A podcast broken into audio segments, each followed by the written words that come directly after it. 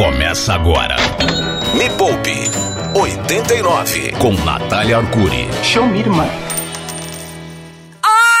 Caixinha de Pandora da Riqueza, o Viagra da sua vida financeira, Catuaba Selvagem do Dinheiro, este é o Me Poupe 89, ao vivo, só que não diretamente dos estúdios da Rádio Rock em São Paulo, 89,1, Goiânia 102.9, radiorock.com.br e você também pode ver, ouvir este episódio depois, quantas vezes você quiser, em todas as plataformas de streaming espalhadas pelo Brasil. Eu sou Natália Arcuri, fundadora da primeira plataforma de entretenimento financeiro do Brasil. E aqui comigo a nossa cota da pobreza, sempre mantendo o nível lá embaixo.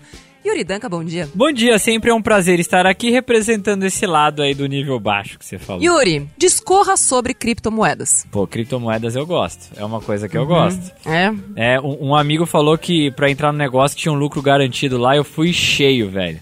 Você foi cheio? Cheio. Falou assim, cara, 15% ao mês. Sério? Olha. Sério. Que beleza. Garantido, não tem risco nenhum, entendeu? Nenhum. Ele bateu no peito e falou. E você vai. já recebeu esse dinheiro de volta? Não, o cara parou de pagar já tem uns seis meses, mas hum, falou que tá hum. tudo certo. Atende seus telefonemas. Não, não, não tá atendendo. Tá. O tema do programa de hoje é o futuro do dinheiro, criptomoedas, blockchain NFTs, golpes, Open Finance, onde vai parar a digitalização da moeda. E aqui conosco, neste programa especial, o mais alto garbo de Araguari. Ele, professor, doutor, senador, o que você quiser. Brincadeira, não, senador, senador não. Não, não, não, não, não, não, Professor, eu tenho a honra de receber aqui, desculpa, viu, Ronaldo, pela presença do Yuri. Ele, Ronaldo Lemos! Aê! Ronaldo! Me lembra do goleiro do Corinthians, Ronaldo! Você acha que ele nunca ouviu essa piada? Ou você vou te demitir É a maldição de quem chama Ronaldo. Nossa, não é por quê? Aliás, um beijo pro Ronaldo, sempre escuta a gente. Inclusive, foi aqui que ele aprendeu a multiplicar o dinheiro dele, sabia? Olha, que beleza, hein? Oh. Quer dizer que Ronaldo, quando vem pra cá, se dá bem. Tô... Se dá, se Achei dá legal. Super tá legal, bem. legal. Gente, Ronaldo Lemos é um dos maiores especialistas do Brasil em tecnologia e inovação. Já viajou o mundo inteiro. Se tem alguém que conhece sobre tecnologia conectada a dinheiro, é este homem que está aqui diretamente de Guarani. Quer mandar um beijo para Araguari? Mando um beijo para Beleza de Araguari, a bela cidade de Minas Gerais, onde eu nasci e que eu amo muito. Ronaldo, primeira pergunta. De 1 a 10, o quanto você acha que o Brasil está avançado no quesito digitalização do dinheiro em relação a outros países como a China, que eu acho que é onde é, a gente vê o maior avanço tecnológico, onde o papel moeda nem existe mais. A que pé nós estamos do país mais evoluído do mundo? Olha, comparado com a China, a gente está nota 4. 4, olha. 4. Hum. Era pior. Sim. Né? Antes do Pix ser criado, a gente estava bem abaixo. Mas agora, com o Pix, e eu acho que tem outras coisas acontecendo também, que é a chegada das chamadas wallets, né? E também a própria próprio entusiasmo do brasileiro por cripto e por tudo isso que está vindo por aí. Então a nossa nota tá 4, Nath. Olha, eu acho que tá bom. O Yuri sempre não sai de dois, assim. Então o Brasil tá bem. Tá bem. É, o Yuri tava falando. Eu sou um benchmark agora. Você é um benchmark negativo. Ai, meu Deus. É, o Yuri tava falando sobre essa, essa coisa, né? Ah, prometeram não sei o que lá de cripto. Pra ele, a gente vai falar sobre golpes e como é que você pode tomar cuidado para não cair em golpes envolvendo bitcoins. Quando na verdade, sim, dá para você investir em cripto, comprar criptos uhum. de forma muito segura, apesar de não ser um investimento seguro, porque a gente considera criptomoedas um investimento da classe de ativos de renda variável, que inclusive você precisa declarar imposto de renda quando você for comprar cripto. Precisa? Uhum. Precisa. Precisa. Mano. é sério que você não sabia? Não, um amigo meu. Seu amigo não te falou.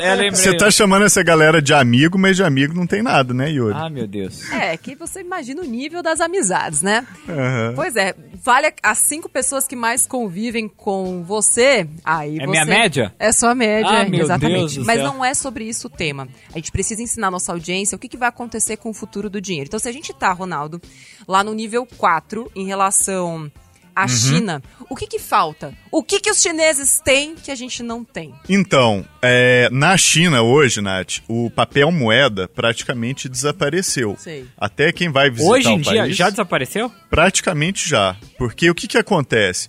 Para quem vai visitar o país, você tenta ir num lugar e pagar com dinheiro em papel, as pessoas te olham torto. E a maioria dos lugares não vai aceitar porque não tem troco. O cara não, se, não acordou de manhã e se preparou para ter troco, porque ele sabe que 99,999% das pessoas que vão aparecer lá vão pagar digitalmente pelo celular usando um código QR. Então, lá é, o pagamento já é todo digital. Então, isso a gente ainda não tem, né? O Pix ele construiu a base para que a gente pudesse ter isso, mas ainda não chegou. E só uma pergunta, nem cartão? Então, boa pergunta. É, cartão de crédito é raríssimo. Sério? Muito raro. A China, ela pulou de um momento em que ninguém tinha cartão de crédito, né? Um momento que, aliás, pouca gente tinha até conta em banco, para uma economia digital. Então, o salto que eles deram pulou a etapa do cartão de crédito. Como é que a gente paga uma conta? Faz de conta que eu tô aqui, tô, sou ambulante, tá? Aí Sim. fala, ah, e aí, Ronaldo, tal, beleza? Toma aqui a minha água. Como é que você paga? Tudo com celular. É, até Mas quando- é por é, aquele, como é que chama? Leitor de código de barras? Código QR, aquele Código quadradinho. QR. Então as contas tudo virou QR Code. Tudo virou QR Code. Ou é aquela tecnologia que tem já em alguns smartphones, não sei que ela less. Sim, sim, que... é, não, Não sei hoje... que ela less. Hoje é, é- é- eu- eu sei, é, mas hoje é principalmente leitura de código QR. Entendi. Não é aquela contactless lá, não. Contactless. Pode- poderia ser, É. Uhum. mas eles usam o, o código QR. E o grande exemplo é o seguinte: você anda nas ruas das grandes cidades, Pequim, Xangai, e os moradores de rua, né? Eles é, pedem auxílio em com QR Code, né? Ele carrega uma plaquinha Com com, o código Code? QR dele. Não, não Porque- fala, não ensina. Então- Ronaldo, não ensina. Isso aqui vai tatuar o QR Code na testa. Mano, eu já tô. Mano, se, se, aqui tiver essa possibilidade. Ronaldo, uma pergunta, né? Tem a galera eh, que a gente diz que tem mais dificuldade com tecnologia. E eu creio que na China também existe essa parcela da população. Como fez? Porque é uma preocupação. Todo mundo fala. ah, quando for investir, ah, compra um criptoativo. Nossa, mas o trampo, a dificuldade, o que tem Sim. que fazer. Como funcionou pra essa parcela da população que, tipo, tem dificuldade com tecnologia? Olha, é, primeiro tiveram que se virar, né? Porque, ah, primeiro, a inclusão digital lá é gigantesca. Então, basicamente, quase todo mundo das grandes cidades chinesas tem celular, né?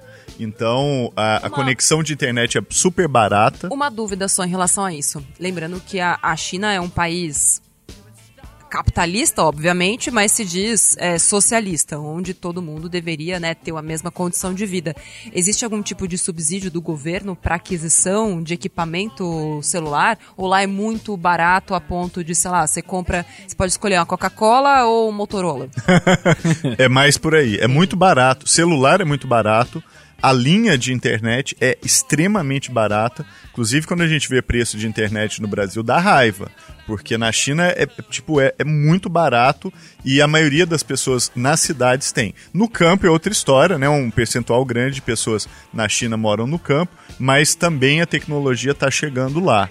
É, e por causa disso, todo mundo meio que foi obrigado, não diria nem obrigado, é optou, né? Porque realmente a facilidade é muito maior de fazer a vida digital. E tudo você faz com aplicativo. Então, você quer comprar passagem de metrô é no aplicativo, passagem de avião é no aplicativo, de trem, é, matricular a criança na escola, pagar a conta, o que você quiser, é tudo feito digitalmente, online, e todos os pagamentos também online. E nesse ponto, eu acredito que um dos únicos benefícios que a pandemia trouxe, talvez o único, foi a digitalização de milhões de brasileiros e bancarização. Só para vocês terem uma ideia, antes da pandemia, o Brasil tinha 40 milhões de pessoas desbancarizadas.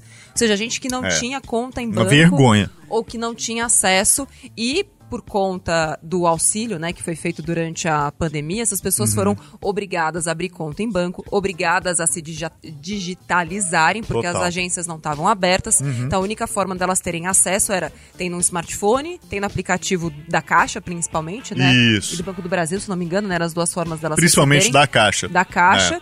Mas uma, uma questão muito curiosa, a gente tem uma parceria forte com o Banco 24 Horas na Me Poupe, é que o volume de dinheiro em circulação foi gigantesco. Sim. Porque as pessoas, mesmo estando digitalizadas, elas têm o hábito do papel moeda ainda no Brasil. Pois então, é. Eu recebo no digital, eu saco numa rede do Banco 24 Horas e uso o papel moeda. Pois é, isso é uma maluquice. Por exemplo, a gente lançou uma Você tá nota de escutando, hein? 200 Ó, reais. Você já um viu nota? Aqui, ó. Depois eu que sou grossa aqui nesse programa. Não, é porque você sabe que a Natália já ela treinou no Jockey, né? Ah, ah. É, na- você não treinou no Eu Jockey? trabalhei na TV Jovem. Não, treinou no Jockey. Que então, assim, ela- isso? Ela, afiou a ferradura lá e ela patada aqui. Mas hoje é o Ronaldo. Eu seleciono bem meus convidados. Boa. Sim, é. Eu é sou da turma- escola Natália Arcuri de comunicação. Tô tentando aprender. Como faz, Nath? Como- Mas eu ainda tô com a nota 4, igual a China. Tem muito que aprender ainda pra Não, chegar você lá. tem muito arroz com feijão pra comer ainda, Ronaldo eu Lemos. Só sei. uma notícia passada, né, de 7 de abril, o Pix é, ba- bateu novo recorde com quase 60 milhões de transações em um único dia aqui no Brasil, né? E óbvio que esse recorde tá sendo batido dia após dia. Se você pegar mais Certamente. notícia aí, tá vindo direto, tá vendo? Me Poupe. A hora mais rica da 89. Este é o Me Poupa 89 você vai fazer um Pix? O que, que você vai fazer? Atenção no meu do meu CPF pra você fazer um Pix de 10 reais por este programa. Acho que mereço. Meu Deus. Pô, a gente traz convidados especiais aqui. Pô, o Ronaldo poderia escolher Globo ou Me Poupe? Ele escolheu tá onde? é claro, aqui com a gente, né, Ronaldo? Pois é, onde que eu ganho dinheiro? Ouvindo Me Poupe, né? Ah, para. Muito que é bom. isso? Gente, estamos Ô, falando... Pode- Eu pode tenho falar. uma dúvida, né? É, a gente falou no bloco anterior de China e nota e tal, mas a gente usa muito como parâmetro Estados Unidos. Se você for dar uma nota entre China e Estados Unidos, porque assim, pô, a maior economia do mundo, os caras, como tá os Estados Unidos essa situação? Bem pra trás. E pior, tá? Menos de quatro? Ah, hum, eu não diria que é menos, porque o sistema bancário nos Estados Unidos é mais competitivo. Mas em termos de serviço, eles estão bem para trás e não tem esse nível de pagamento digital que tem. Não existe um Pix né, nos Estados Unidos. Existem algumas empresas privadas que fazem um serviço equivalente ao do Pix. É, mas o ponto principal é que, por exemplo, esse negócio que a gente tem aqui de pagar em prestação, né? A gente nem pensa, você vai na loja, a loja pergunta em quantas você quer dividir. Isso está chegando nos Estados Unidos agora, é o chamado BNPL, que em inglês é Buy Now, Pay Later. Eu achei Em isso português, de um o fiado. absurdo. Como assim isso chegou lá só agora? Pois e é. ao mesmo tempo, meu coração me poupeiro também ficou um pouco pesaroso de pensar, caramba, eles vão viver daqui a algum tempo que nós estamos vivendo hoje. A América, o American Dream, vai ser o American Nightmare. Porque as pessoas não, não tiveram acesso ao crédito até hoje. E os Estados Unidos é um país péssimo em relação ao nível de endividamento da população. Porque até hoje eles, Sim. eles convivem com um alto endividamento, porém com uma taxa de juros muito mais baixa. E por um longo período, então Por um longo não dá período. pra sentir Agora, nada. imagina os juros do cartão de crédito com uma sociedade que não aprendeu a poupar. Essa é a grande oportunidade que nós temos de ser a maior potência mundial. Ah, moleque! Aê! É isso. É isso que eu gosto, quero. gosto. Esse é o Brasil que eu quero. Ô, Nath, Gosto. deixa eu só fazer mais uma pergunta aqui, mano. Minha cabeça tá explodindo aqui na conversa. A gente tem um problema muito grande com a parte burocrática, né?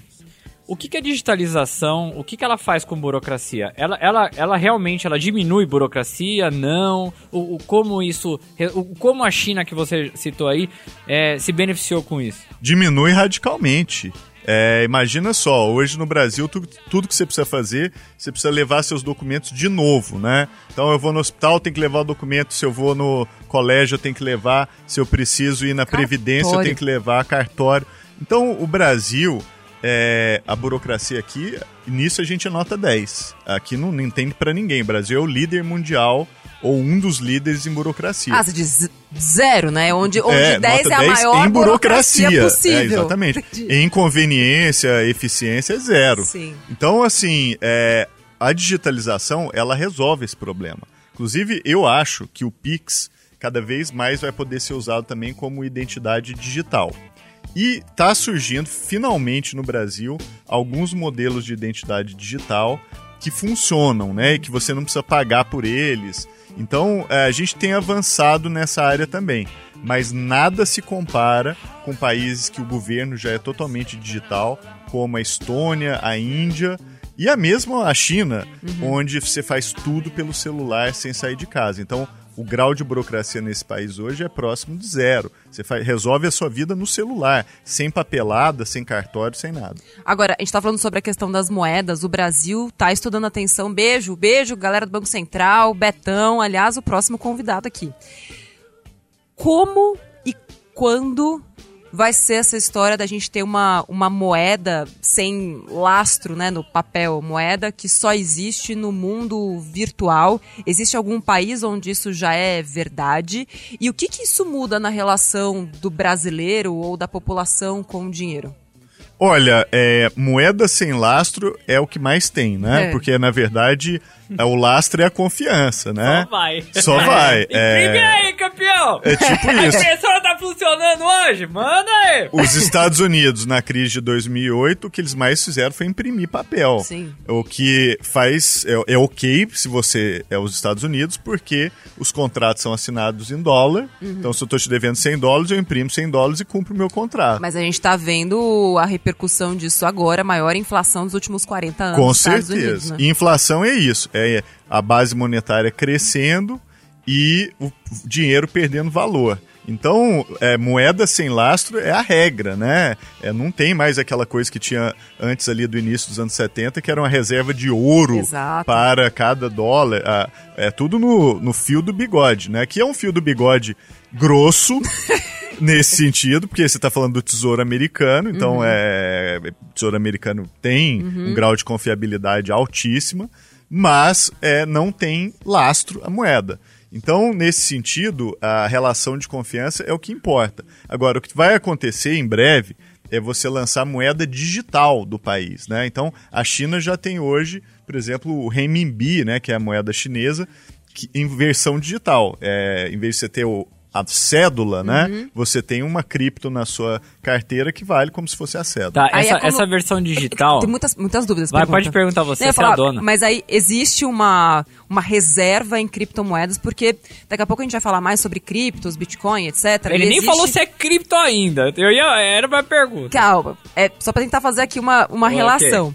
Onde existem pessoas minerando e quanto mais códigos você vai liberando através da mineração, essas moedas vão sendo geradas. Acredito que quando a gente está falando sobre uma reserva de moedas digitais de um país, não vão botar a população para minerar.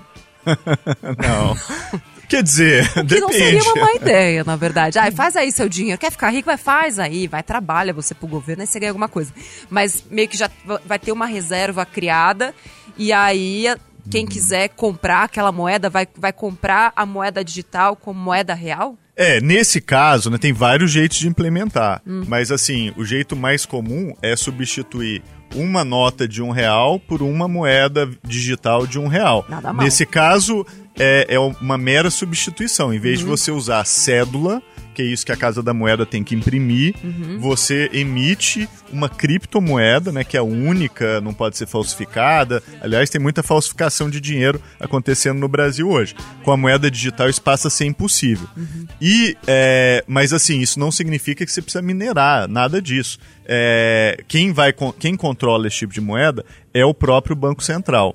Então ele emite lá como se fosse uma cédula, um dinheiro oficial do país, garantido pelo Banco Central. Tanto que a gente nem chama de cripto, tá? A gente chama de CBDC, que é a sigla em inglês para moeda digital emitida por um banco central, que é uma que outra era- parada. Eu jurava que isso era maconha. É, meu Deus. Esse é THC, é outra coisa. Ah, tá. É- Quase! Ó, ó, Quase! Ronaldo, mas aí a pergunta, né? A gente tem a- um programa de Bitcoin aqui na rádio, a gente fala muito sobre isso, fala sobre blockchain, como isso muda e tudo mais. É, essa moeda digital, ela usa o blockchain que foi criado junto com o Bitcoin. Ela tem uma rede também que o próprio Banco Central é, seria o minerador, que não é muito mineração, é, não é assim que funciona, porque o, o Bitcoin é descentralizado. Aí a gente está falando de uma moeda centralizada que é no Banco Isso. Central. Como funciona essa moeda digital? Yuri, sua pergunta é excelente, excelente. Caramba, Você é a tava reclamando vez. do Yuri que não É que sei eu o quê. que você- Porra, botou a conversa lá em cima, Nath. Você falou que tava com ondas radioativas estranhas, acho que deve ter passado alguma coisa pro cérebro. Acontece, às vezes eu tomo uns remédios meio estranhos e funciona. Pô, mas é o seguinte, boa pergunta. Em alguns casos, o Banco Central vai criar sua própria blockchain. É o caso da China. A China criou um blockchain próprio, que inclusive estrangeiros podem usar. Mas, é, em outros casos, não. Por exemplo, a Ucrânia, até antes da guerra, ia usar a rede do Stellar para emitir a sua criptomoeda, que é uma rede é, criada globalmente, originada nos Estados Unidos e que tem custo de transação muito baixa. Então, ela é muito propícia né, para emitir essas moedas. E mais, ela não tem pegada de carbono, ela não consome energia elétrica como o Bitcoin consome, como o Ethereum consome. Então, ela tem também uma coisa mais verde. Então, cada banco central vai criar sua solução. É, bancos centrais de países em desenvolvimento, que é o caso do Brasil, muito provavelmente vão usar um blockchain de terceiros, né? Porque imagina você estabelecer e manter né, o seu próprio blockchain e mais, é, blockchain depende também de confiabilidade e uso. Qual o incentivo que as pessoas teriam de usar um blockchain de um país mais pobre ou menor? Provavelmente muito pequeno. Então, é melhor nesse caso, talvez, usar um blockchain que já existe e emitir a moeda a partir dele. Mas, de novo, cada país tem sua solução e se o, o Banco Central criar um PixChain, né, Uhum. eu vou apoiar também. Acho boa ideia. O Brasil tem que ser ousado, né? Ousadia, Isso é bom. é isso que a gente Ousadia. gosta. Você falou agora há pouco que na moeda digital, a moeda digital é impossível de ser copiada, né? Ou de ter falsificação. Explica pra gente por que que é impossível. ela é impossível porque a tecnologia que cria né, as moedas digitais, ela é o- a- talvez uma das tecnologias mais seguras do mundo. Primeiro, usa criptografia, que é algo pesado, né, que é quase basicamente impossível de ser quebrado, junto com outras questões que é de distribuir o que a gente chama de consenso. Então, quando você usa ah, um sistema de criptografia em cripto, é, a rede inteira concorda com a quantidade de dinheiro que você tem. É diferente de um banco, tá? Por exemplo, se alguém chegar e apagar todos os computadores que um banco utiliza, ninguém nunca mais vai saber o seu saldo, certo? Agora, no blockchain, o número de computadores que guarda o seu saldo é gigantesco. É, eu não digo infinito, porque nada é infinito, quer dizer, quase nada, mas é, é um número de computadores assim que está espalhado pelo mundo inteiro. Então, o seu saldo ele não é dado por uma entidade centralizada, por exemplo, um banco. Ele é dado pela rede como um todo. A rede inteira concorda com a quantidade de dinheiro que você tem na sua conta. Então é uma mudança de modelo e fica muito mais seguro, né, distribuído dessa forma, do que depender de um lugar ali centralizado, que claro, é seguro, claro que é, quer dizer, a maioria é, mas é, é menos seguro do que se fosse distribuído na rede como um todo. Como funciona essa parada? Você falou que, tipo, ah, é um consenso. Então eu vou transferir um- um- uma parada pra você, vou transferir uma grana pra você aqui, Ronaldo, tá aqui esse dinheiro. Então, seria o quê? Ele pinga em alguns lugares, um lugar faz o cálculo, o outro confere, explica pra gente. Pois é, é, cada blockchain tem um- uma estratégia, mas o Bitcoin, por exemplo, é exatamente o que você falou. Então você tem um Bitcoin na sua carteira. Você vai me mandar esse Bitcoin. O Bitcoin é diferente de uma foto no WhatsApp. A foto do WhatsApp eu posso copiar ela um milhão de vezes, mandar para quem eu quiser, que eu continuo tendo a foto e todo mundo que receber vai continuar tendo também. O- a, a característica da criptomoeda é que ela é única, ela cria uma escassez digital. E a forma como ela faz isso é parecida com o que você falou. Então, ao mandar uma moeda que eu tenho para o Yuri, a rede precisa ser informada, a rede como um todo, de que a sua moeda saiu da sua carteira e foi para a minha. E para fazer isso, vai ter um minerador que ele vai é, gastar um monte de energia elétrica, no caso do Bitcoin, para informar a rede, né? ele vai fazer um cálculo e inserir aquela informação no chamado blockchain. Uma vez que ele inseriu, que ele gastou aquele, aquela energia para fazer aquela comunicação, a, aquela informação depois ela se propaga pela rede inteira. Então, passado ali um dia, o mundo inteiro, a rede inteira, vai saber que o Bitcoin saiu de você e veio para mim. E, obviamente, isso é imutável. Não tem como voltar atrás e nem tem como um hacker ir lá e querer alterar o computador do mundo inteiro. Isso seria basicamente impossível da forma como funciona. Então é, é um outro modelo, um modelo que usa a, internet toda, né, vamos dizer assim, como prova de que você tem um Bitcoin ou deixou de ter e que você transferiu um Bitcoin ou não. Me Poupe 89. Tocando rock e o terror na sua vida financeira. Atenção, audiência mais rica do Brasil. Falta apenas uma semana para eu dar uma bela pimpada. Quê? Eu vou dar uma bela de uma pimpada, sim, no maior canal de finanças do mundo. Semana que vem, segunda-feira, meio-dia, estreia Pimp My Money. Eu e o professor Mira estamos pegando pessoas que até conseguem juntar dinheiro, mas parece que o dinheiro não cresce, sabe? Então a gente vai fazer uma pimpada no dinheiro delas. Elas vão ver como o dinheiro delas era hoje e como vai ficar depois dessa pimpada. O que, que isso significa? Vamos ensinar essa pessoa a investir, vamos escolher os investimentos para ela. Então, se você também não sabe o que fazer com o seu dinheiro, tá aí mortinho, não sabe se tira do CDB 100% CDI ou coloca no Tesouro IPCA assista. O Pimp My Money foi feito para você que não tá lascado, mas também não faz o dinheiro crescer. Segunda-feira que vem, youtube.com/barra me poupe na web. Pimp My Money. O seu dinheiro nunca mais vai ser o mesmo depois dessa pimpada. Ô, Natália, antes de você continuar o assunto, eu posso fazer mais uma pergunta? A última.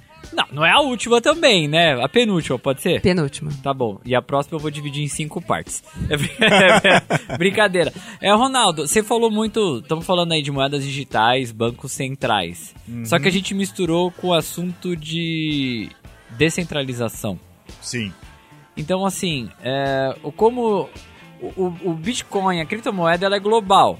Você pode até tentar derrubar a rede dela, um pouco difícil, dá para fazer, mas é um pouco difícil ali, né, e tal. Você tem que ter acesso, é, beleza. O como você vê isso? A competição entre o que é descentralizado e a competição entre que é os bancos centrais. Por exemplo, eu se a, a, eu vou comprar um pão na padaria e o cara consegue. O, o, país não proíbe ele de aceitar Bitcoin ou qualquer outra criptomoeda. Uhum. O como isso vai competir com as moedas, sendo que existem muitas criptomoedas que são escassas, ou seja, deflacionárias. Uhum. E aí? Então, isso que você acabou de perguntar, Yuri, eu nem acho que cripto compete com banco central, tá? Okay. Eu acho que cripto compete com banco. É outra coisa. Isso que você descreveu é o que as pessoas estão chamando de a chegada da chamada Web 3.0. O que, que é isso?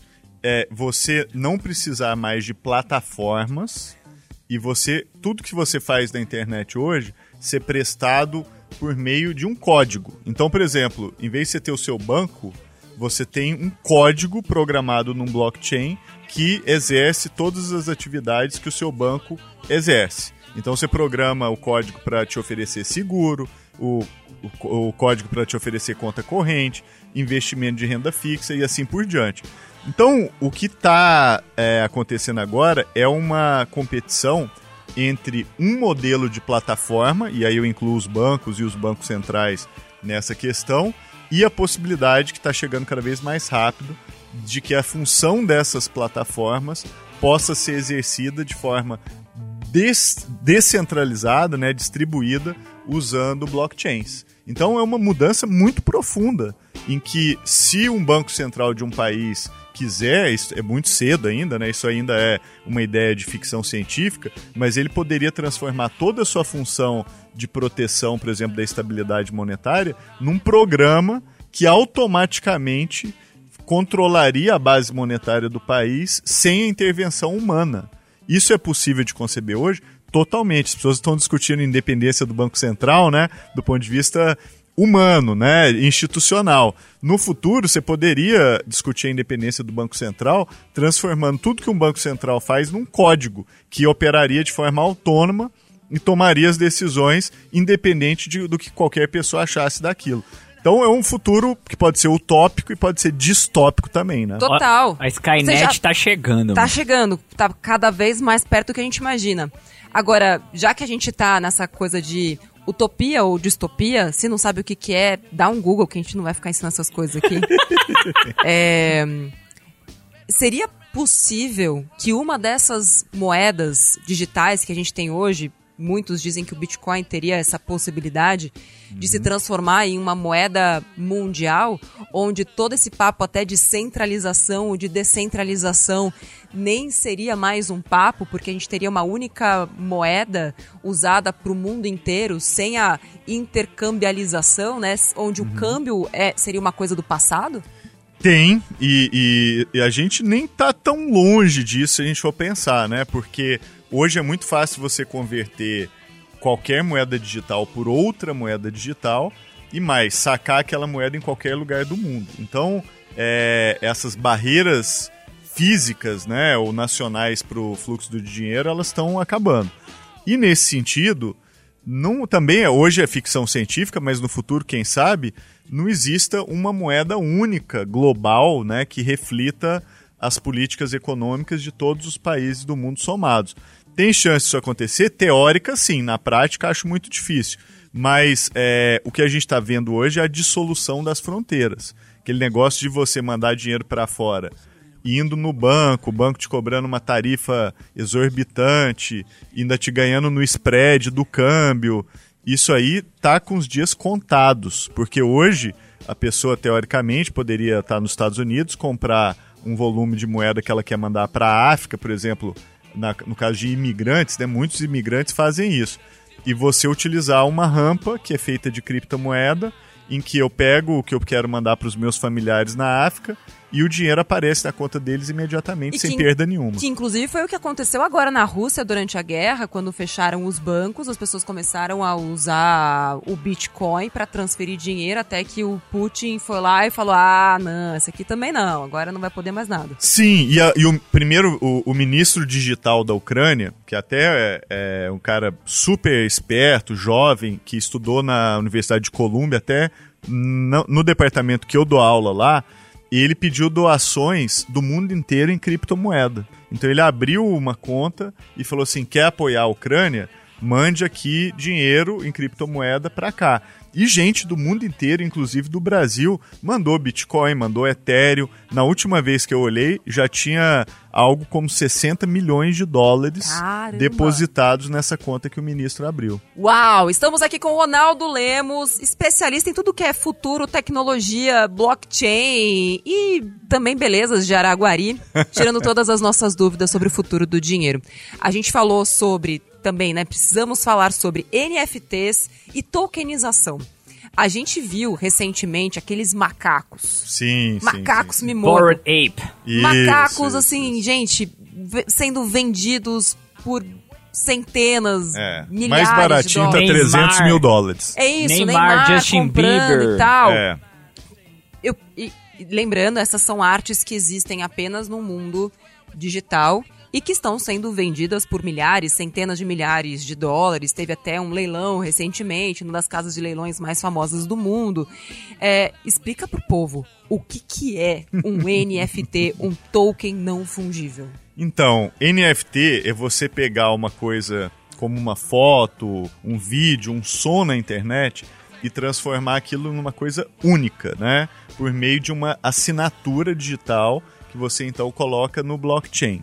Então, ele faz com que o token, né, como o próprio nome diz, seja único, seja algo que não pode ser trocado por outro, porque nenhum é equivalente ao outro. Então, por exemplo, no caso do Bored Apes, o que, que é, o, é o NFT do Bored Apes? É uma figurinha que mostra macacos de todos os tipos, meio entediados, né, como diz o próprio nome. E essas figurinhas foram assinadas né, pelo criador e é- essa assinatura ela fica no blockchain. Então, eu até poderia pegar um Bored Ape e copiar, né, e colocar de capa do meu celular, mandar para os meus sobrinhos, fazer o que eu quiser. Só que aquilo não está assinado. Só um Bored Ape está assinado, que inclusive pode ser igualzinho à cópia, né? A única coisa é o registro que ele teve no blockchain. E esse sim se torna colecionável. E aí um colecionador vai lá e compra 300 mil dólares, paga 300 mil dólares por ele. Aí você me fala, mas por que, que o Neymar, essa galera, tá comprando isso? porque é símbolo de status. Igual um relógio caro é símbolo de status, ou um carro caro era símbolo de status, você hoje colocar um NFT cara no seu perfil do Twitter ou da internet mostra que você é um cara, abre aspas, diferenciado. Olha, então, Então, os assim- NFTs são os novos carros de luxo. É, é por aí. É, é que na verdade o que eu entendo é assim, as pessoas falam, beleza, isso é algo que tem valor, então eu dou valor pra ela, aí o outro também dá valor, todo mundo dá valor, opa, se aquele também deu valor do seu que lá, não, o meu já, já tem mais valor, então agora o meu tem mais valor, aí o outro não, então o meu também tem mais Aham. valor, aí o outro, não, a minha figurinha também tem mais valor, não, então a minha tem mais valor, peraí, e aí começa. E é, é, é- é isso que dá valor para um colecionável, é o valor que as pessoas entregam para aquilo, certo? É claro, e, gente, o ser humano adora colecionar, né? Por exemplo, tênis. Tem um negócio de mania de tênis, que quando vai lançar um tênis ultra exclusivo em Nova York, que eles chamam de drop, eles avisam secretamente, só para um grupo de Uhum. aficionados. Aí dá tipo 5 da manhã, já tem uma fila de tipo 40 quarteirões a pessoa esperando para ter aquela edição única, etc. Então, o que a NFT fez foi pegar essa dinâmica do colecionador fascinado por aquilo e colocar isso no digital. Porque o digital ele não era colecionável, né? É a mesma coisa da foto do WhatsApp. Você tem a foto no WhatsApp, mandar para os outros, todo mundo vai ter. Agora, a foto assinada, registrada, única, garantida lá no blockchain, só vai existir ela. E aí eu posso comprar, ninguém mais vai ter, e ainda vou poder é, pagar de bonitão no Twitter, colocando lá no meu perfil. Inclusive o Twitter lançou um serviço agora que se a sua NFT é registrada de verdade, o seu círculozinho do perfil fica azul. Olha. Então não adianta pegar um Bored Ape copiado e colocar. Seu Sei. círculozinho vai ficar do mesmo jeito que ele sempre ficou. Agora, se você comprar e pagar 300 mil dólares, você vai ter um círculozinho azul no Twitter. E aí você se torna uma pessoa, para não dizer metida, né? é, diferenciada, sei lá o quê. Você Ô, tem um NFT? Eu não, não comprei Você nenhum tem um ainda. NFT? Tenho. O que, que você tem de Eu NFT? tenho Power Jags, que é, é a coleção que a, a rádio apoiou junto com a Amparo Animal. Sim, a Amparo Animal tem um projeto muito legal, que é um- uma ONG.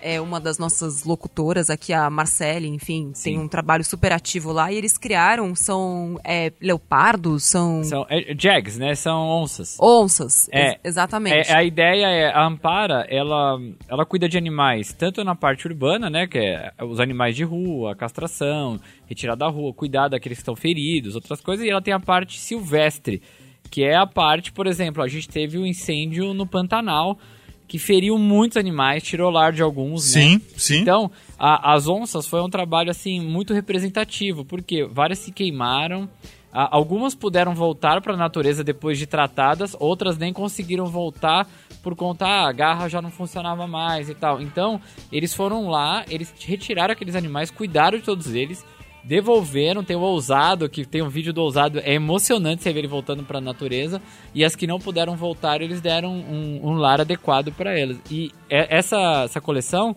parte dela, a maior parte dela, vai para Amparo Animal. Pois é, olha aí, isso é super interessante. Um uso de NFT que não só enriquece a pessoa que lançou, mas também Tá colaborando é, com uma colabora causa, com na uma verdade, causa. né? Tá Isso é legal, é, é, eu acho bacana, assim, é uma nova fonte de financiamento que pode ter um impacto positivo para causas sociais. Legal.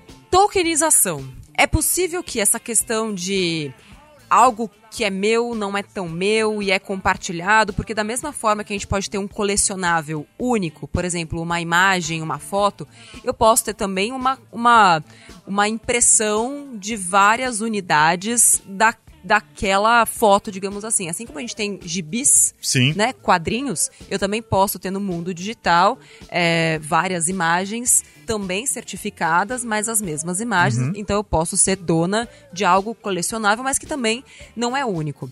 E a gente está falando sobre o universo digital.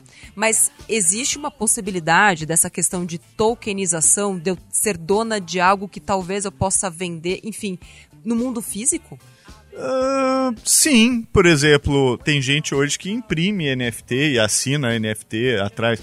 É mais uma, uma metáfora, né? Igual, por exemplo, a pessoa que ama música e quer comprar um disco de vinil, você entendeu? Para não ter que ficar ouvindo só no Spotify ou, ou online. Então, ela quer ter uma representação material de algo que na verdade não precisaria Uhum. se materializar. Então, alguns artistas fazem sim. Quando você compra o NFT, ele te manda uma caixinha bacana, um papelzinho ali, um- uns cartõezinhos assinados, mas isso é tudo para dar um charme, porque o objeto em si não tem nenhuma razão para ele para você imprimir, por exemplo. Mas eu posso tokenizar um imóvel, por exemplo. Ah, repente, pode. Aí é outra parada. É, pra. É, eu, eu não parada. quero ser dona. A gente vai, vai, vai ter um programa só com o professor Mira, que a gente vai falar sobre fundos imobiliários. Onde eu tô falando de ser dona de um pedacinho Isso, muito pequeno isso, de um isso. conglomerado gigantesco. Outra coisa é eu ser dona de um pedação de um apartamento, de repente, aqui na Paulista, Uhum. onde eu posso ganhar uma fração do aluguel daquele imóvel. Ou, inclusive, se eu quiser vender e passar só um quarto pra frente, Sim. eu posso fazer isso. Tipo, eu poderia querer to tokenizar o Yuri, por exemplo. Ficar com o cabelo, mas me livrar do resto. Você poderia, inclusive, por exemplo, Uau. Tá agora surgindo a ideia de tokenização de celebridade, né? Olha, Então, jura? olha aí, Com que parte Natália você quer ficar? Atenção, ouvintes do Me Poupe. Com que parte da Nath você ficaria? Cuidado Então. com o que você vai dizer. E tokenização de celebridade é igual a tokenização de time de futebol, né? Que é uma coisa que virou mania no Brasil. Que é o fan token. É o fan token. Então você pega lá alguém que torce para um determinado time, emite os tokens, pode te dar algum benefício com relação ao time ou não. Pode ser só uma expressão de apoio e, e também para você é, poder expressar como você ama Aliás, já aquele tem time. vários, né? O site sócios.com lá, ele tem Corinthians, bombando. já Tem, lá, tem. Não, inclusive, teve um fato muito curioso. Não vou me lembrar o nome dele ag- agora, mas é um atleta da NBA que queria fazer um IPO. Ele falou, pô, eu sou um negócio, quero fazer um IPO. Chegou na NBA e a NBA falou: vai fazer IPO não, filho. IPO é você lançar suas ações na bolsa de valores, né? Abrir o capital do teu negócio. Ele falou, não, você é um atleta, você não vai fazer nenhum IPO. Ele falou, beleza, então eu vou fazer sozinho, vocês não vão ganhar nenhum dinheiro com isso. Ele foi, criou as próprias é, fan tokens Sim. e, tipo, arrecadou milhões de dólares, assim, em, em questão de dias. E aí, esses fãs, quanto mais você tem tokens, você vai criando status ali dentro da tokenização. Então, ah, você vai ganhar convite, você vai ganhar minha camiseta suada. Enfim, eu vou lançar os meus tokens e vou pensar o que, que eu vou Ó, entregar. uma pergunta, você tá falando sobre tokenização. Eu tenho uma empresa, mas eu não quero lançar na bolsa de valores minhas ações. Não quero. O professor Mira, que nos ouve todos os dias, desse momento, deve estar com a mão na cabeça. O que, que esse moleque vai perguntar? Aí, eu poderia tokenizar as ações da minha empresa? Tipo, fazer algo descentralizado?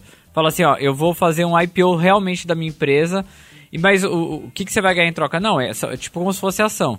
Dá pra fazer? Rola? Você acha que é viável? Você acha que pode acontecer? A resposta técnica é sim, claro que dá para fazer. Só que aí você tem que ter também uma resposta jurídica, uma resposta legal. Aí entra o meu chapéu de advogado. Esse é um tipo de consulta que a gente tem muito lá no escritório.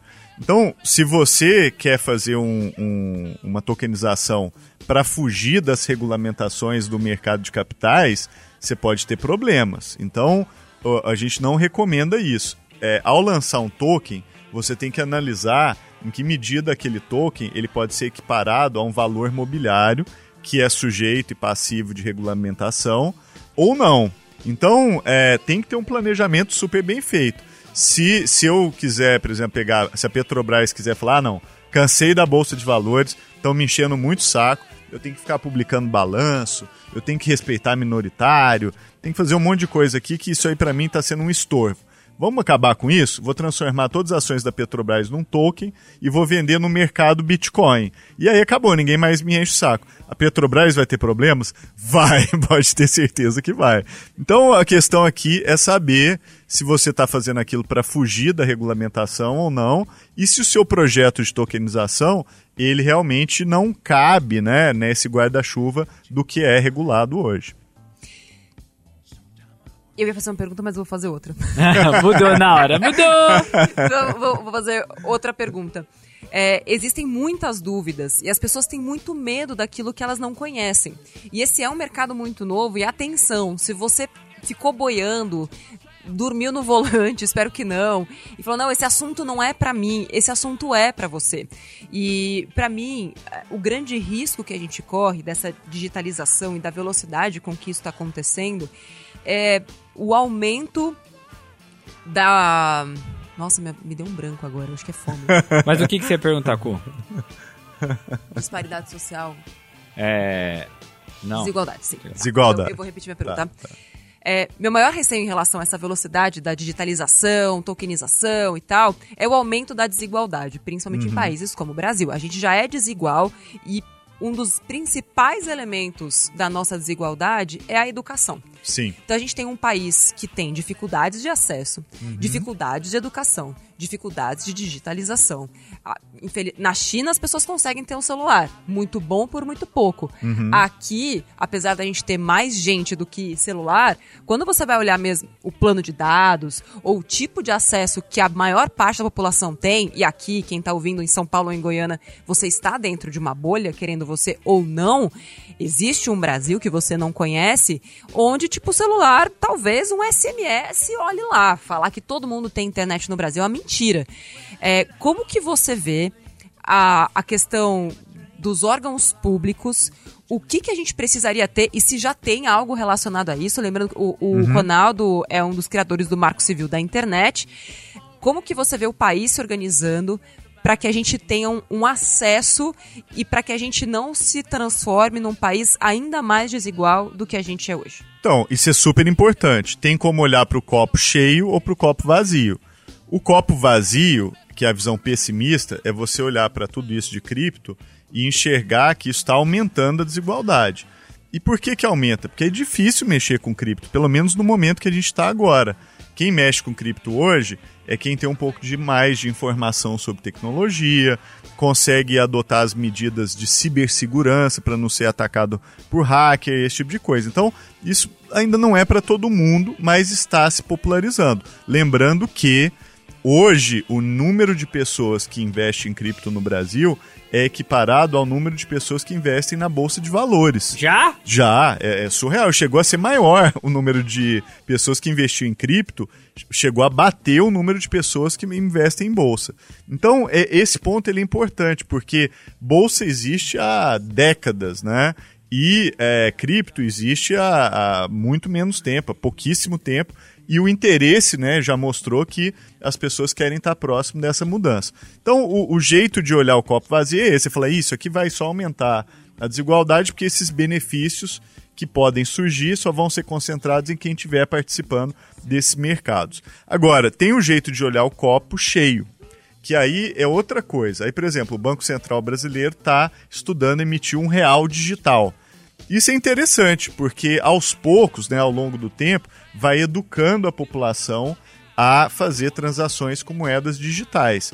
Quando a gente olhava para 2005, ninguém sabia nem fazer perfil em rede social, gente. Quando o Orkut surgiu, ele era excludente. Orkut? Só... É, alguém lembra Eu vou do dar Orkut um Google, ainda? não é da minha época. Ah, provavelmente não é da época de ninguém aqui da, que está nos ouvindo. É que Mas, a gente viu no Google, né? Só explicando, era uma rede social. Você não mandava scrapbook nem testimonials, né?